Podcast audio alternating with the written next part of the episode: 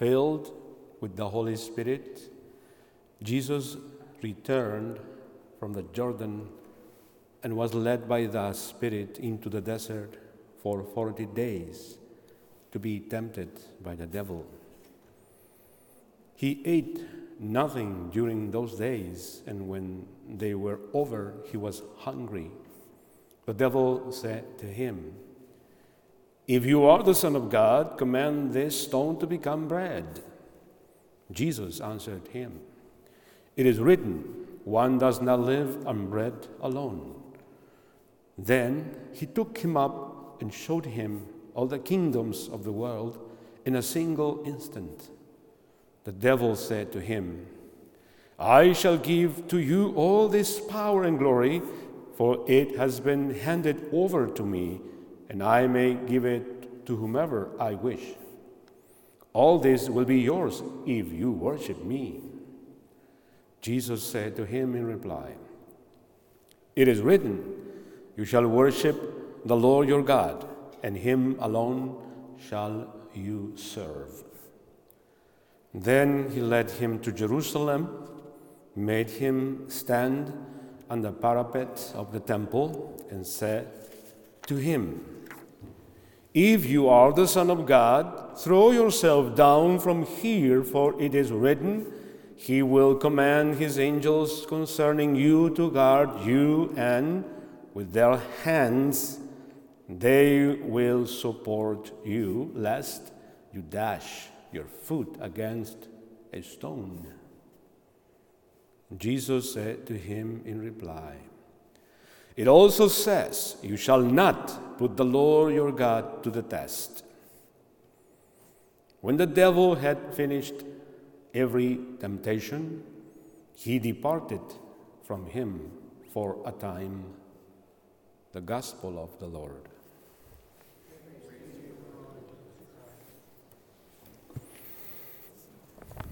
We are celebrating the first Sunday of Lent.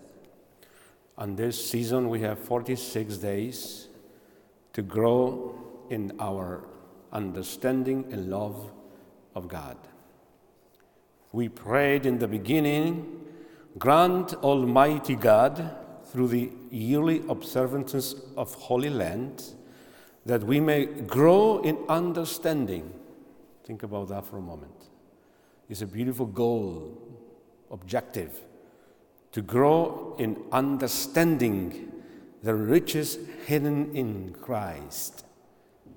Would you like to take that as a Lenten goal? In Spanish, we'll say something like this Por las observancias anuales de la Cuaresma, concédenos crecer en el entendimiento de las riquezas ocultas en Cristo.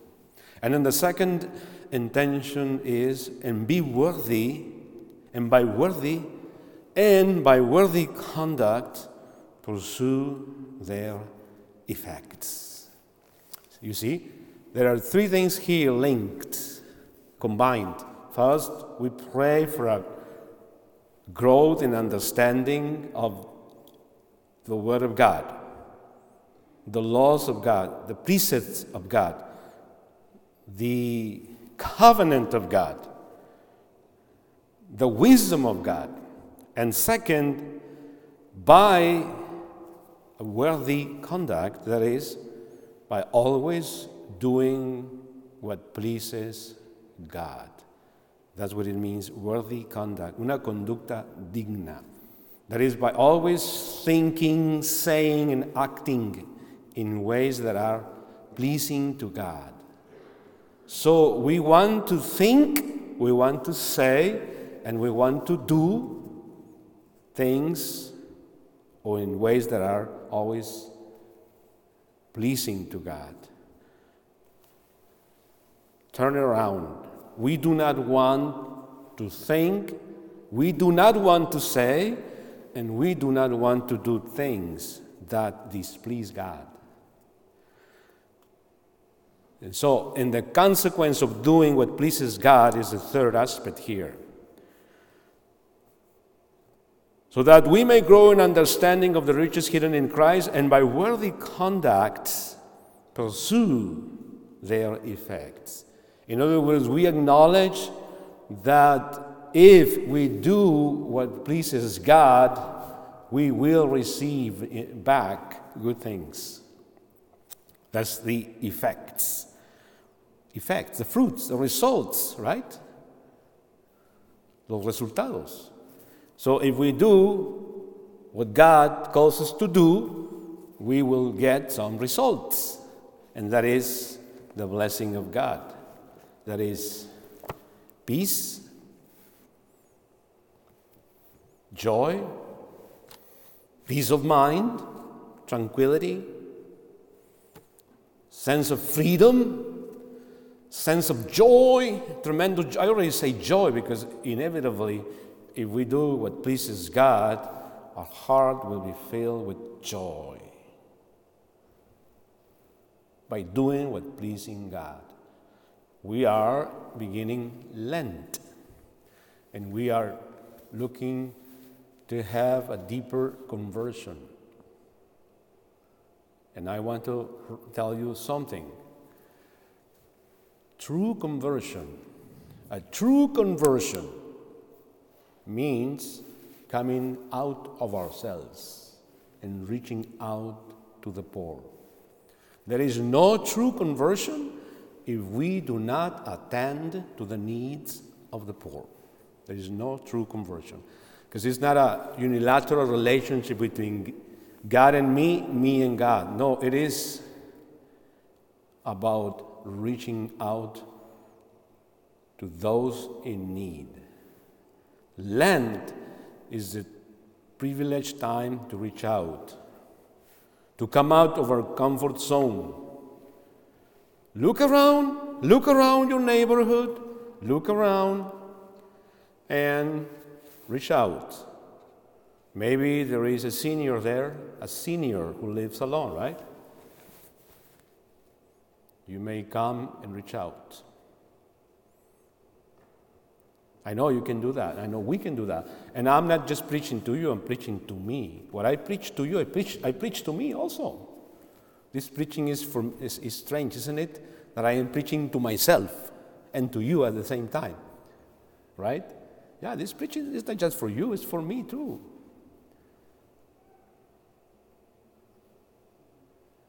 The first reading today is like an uh, early Israelite creed, como un credo israelita. We have our creed, we have, we have, tenemos el credo. This reading is like an early Israelite creed, and it, it recalls the story of what God did to liberate the people. It is in Deuteronomy chapter 26, verses 4 to 10. And, and it says, I'm not going to read it all because you, you heard it, but you have the Bible. Moses spoke to the people, saying, and then goes on, goes on, on and on. When the Egyptian maltreated and oppressed us, imposing hard labor upon us, we cried to the Lord, the God of our fathers, and he heard our cry. He saw our affliction, our toil, and oppression. He brought us out of Egypt. And then he goes on to say, Therefore, I have now brought you the first fruits of the products of this soil. Sense of gratitude, right? They remember what God did for the people of God, and they are now in thanksgiving offering to God the first fruits of their labor. Something about el diezmo, you know, like they said that when we receive the fruit of our labor, we are called to share, to give back to God what we receive from, from our labor. Our, and this has to do with the stewardship also. Another way to reach out to the poor is donating, opening up our treasure, and increasing our donation. Make, maybe double our donation of course, with the consensus of the wife and husband, right? We, when there is a family, we need to pray, right? We need to pray. And there are some things that we need to consider when we give our offering to the church. Briefly, I will tell you the principles. The first principle prayer. Always pray. Lord, Lord, can we do better? You know us, you know our needs. Do we need to increase our donation or do we need to decrease it? In what condition are we now? Can we stop going to McDonald's this Lent? And instead of eating at McDonald's, maybe we can give it to the church. Where can we make some cuts in this Lent so that by offering our, our, our offering to, to the church, we can contribute to helping the poor? Prayer, prayer. And then we have different ways to help. Last Wednesday, you saw, on our Ash Wednesday celebration, we took a second collection for St. Vincent de Paul. Our director of religious education passed on the rice bowl so the children learn to detach themselves. So it's not just give me, but also I give. So it is in the Jewish Judeo Christian tradition our need to offer to God fruits of our labor. And we need to teach the children, and we need to tell them constantly to be generous. That's why we had the rice bowls, right? Every family has given one or two, well, maybe one for the parents, one for the kids. So they put there some coins through the Lent. And on Easter, they bring all those offerings, and then we send them to this organization that brings rice to the poor, food. And that's what the first reading is saying. Offer to God the first fruits of your labor in gratitude because God is good. Have you noticed that when you're generous, have you noticed that when you give to God, God gives you back? Oh my goodness, I have tried that and it is amazing, you know. When I become generous, things start coming back to me in different ways. Say, whoa, whoa, whoa, my, Jesus, God, you're so good. We don't do it for, for that reason, right? But that, that's how it works. When we detach ourselves from something, that gives us back two, three times more. Always happens that way. I don't know how or why. That's what it is in the first reading. Conversion means also being more generous. I, I want to emphasize during Lent that we are called to be more generous, more generous, more generous, more giving, more sacrificial. I already said the first principle is prayer, right? Prayer. Are we given enough? Can we increase our offering? Yes, no? Or do we need to decrease it for a time until we do better? We need to pray, right? There will be a time when I need to decrease my offering. That's fine. But when, then I'm start doing good in my business, then I can increase it again, right? Prayer. Always prayer. Am I being generous with my donation? Or am I being tacaño? How say that in, in English? Am I uh, me, meager? Is that meager, the word? When I don't want to give too much? Meager? What's the word? We have one in Spanish called tacaño. I'm going to look in the dictionary later. If it comes to you, let me know, okay? Yeah. And then the second one, after prayer, it is proportional. Okay, principle number one, prayer. Pray. Number two, be proportional. Some people say, let us give one hour of our salary. Look, how much do I money? How much money do I make an hour in one hour? And then I can give maybe that in my envelope. One hour of my labor, or maybe two hours, or three hours. Depends on it. That's proportional. If I do, if I make a lot of money, then I can give a little more, right? That's proportional. And the third one is sacrificial. It has to include some type of sacrifice, you know. It has, me tiene que doler, right? Oh no, it's too much, you know. No, no, no. When I start feeling like that, eh, that's it. That's it. I gotta be a little bit sacrificial a little bit sacrificial, you know, push myself, uh, stretch out myself a little bit the limit, right? All I can give is this amount. Okay, I'm going to increase it this much because it hurts. And if it hurts, it's good. Otherwise, it's not sacrificial. Yes. Stingy. Stingy? Stingy. Okay. Uh, how to say tacaño in English? Stingy. Thank you very much, Richard. stingy, my personal dictionary. Don't be stingy with the Lord, especially during Lent. Be generous. Open up your heart. That's what Moses is trying to tell the people. Remember what God has done for you and what God is doing for you and what God is going to do for you. He gave you the land. See, in an incentive. Here is an incentive for us. He gave you the land flowing with milk and honey. That's an incentive, like telling you, look, He's giving you milk and honey, and He's going to give you eternal life. So there's a reason for us to be generous with God. Don't be stingy with God. Don't be stingy. So, hey, husband and wife, talk among yourselves. If you are single, talk to God. Remember, I'm preaching to myself too. And then see if I can increase my donation a little bit.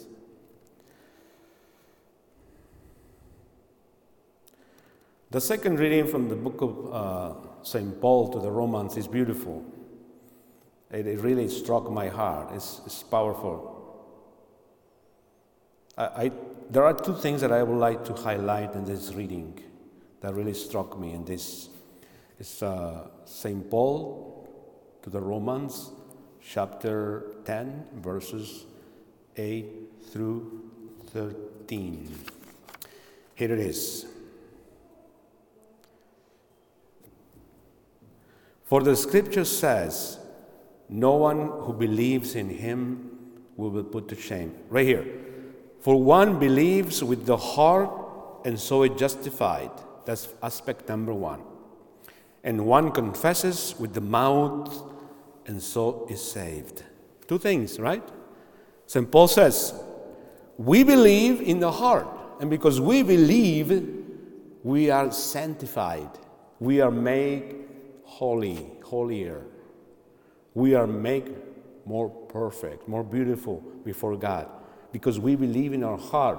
Our, the faith that we have in our heart is working in us, is crafting in us a beautiful human being a beautiful person, a beautiful family, a beautiful disciple, a beautiful son or daughter of God. Think about that. Your faith in your heart is making you more beautiful to the eyes of God. That's it. The faith in your heart is making you beautiful to the eyes of God.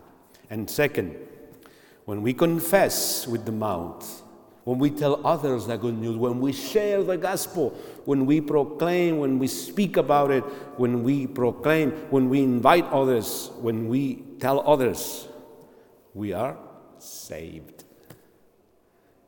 So, if we, if we want to be transformed, we believe.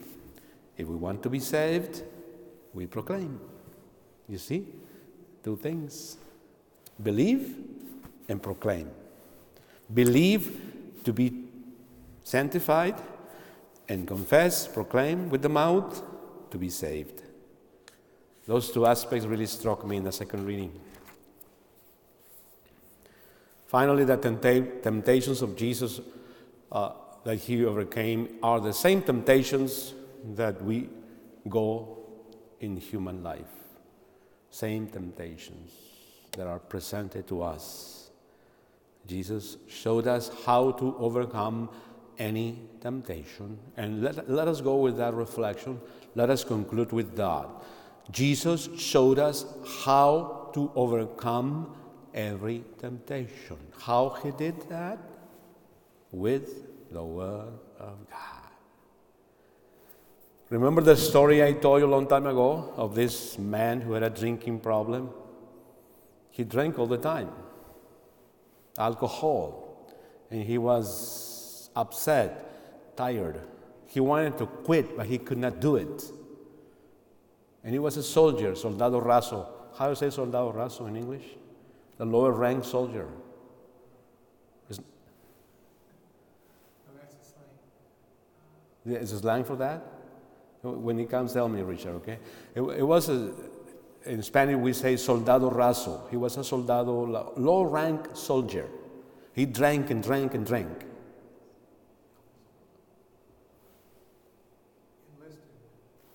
Enlisted. Enlisted men, okay.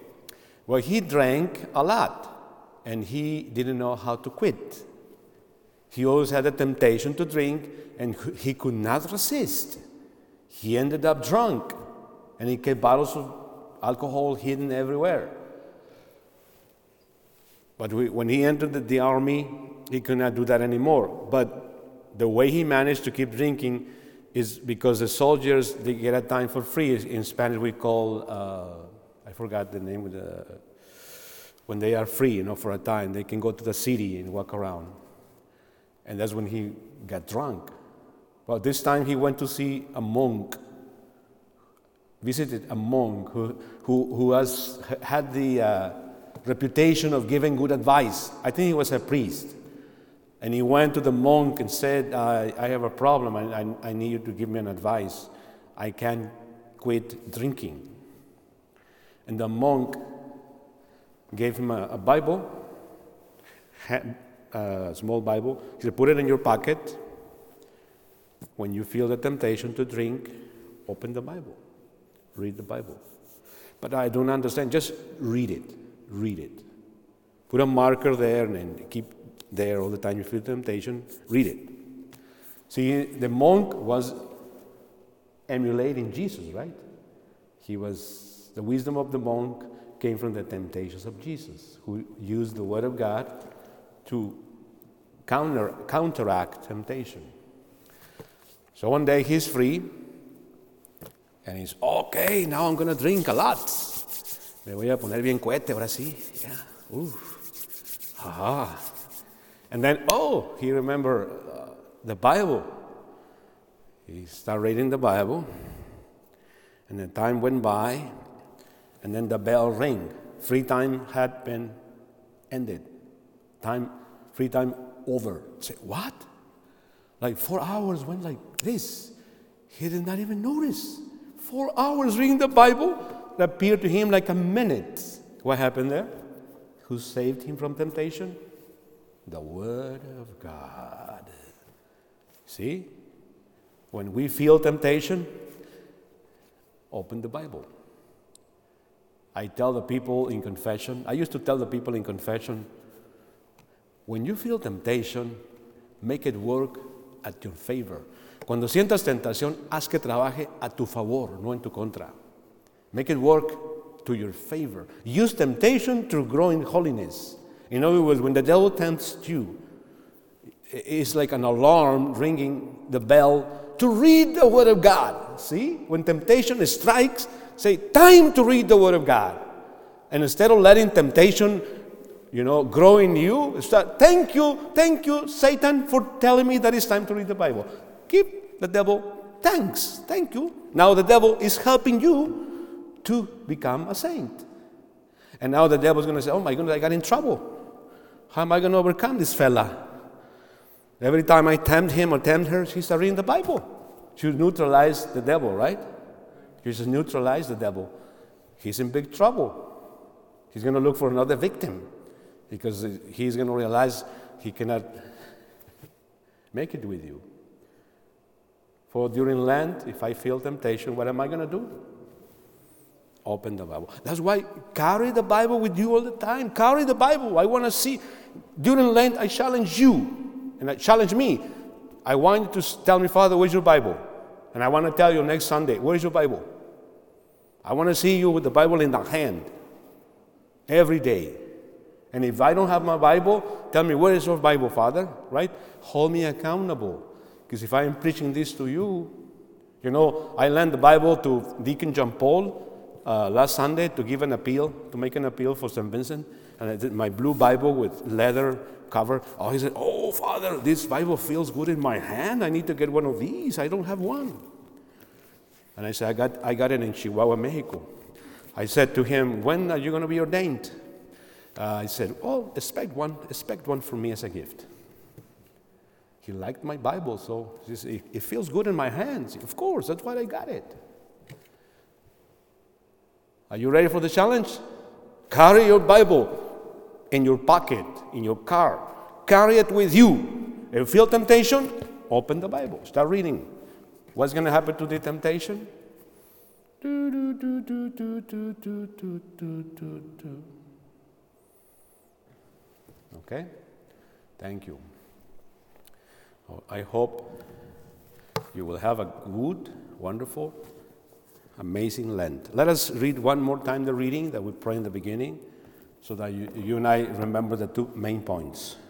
Grant, Almighty God, through the yearly observances of Holy Lent, that we may grow in understanding of the riches hidden in Christ.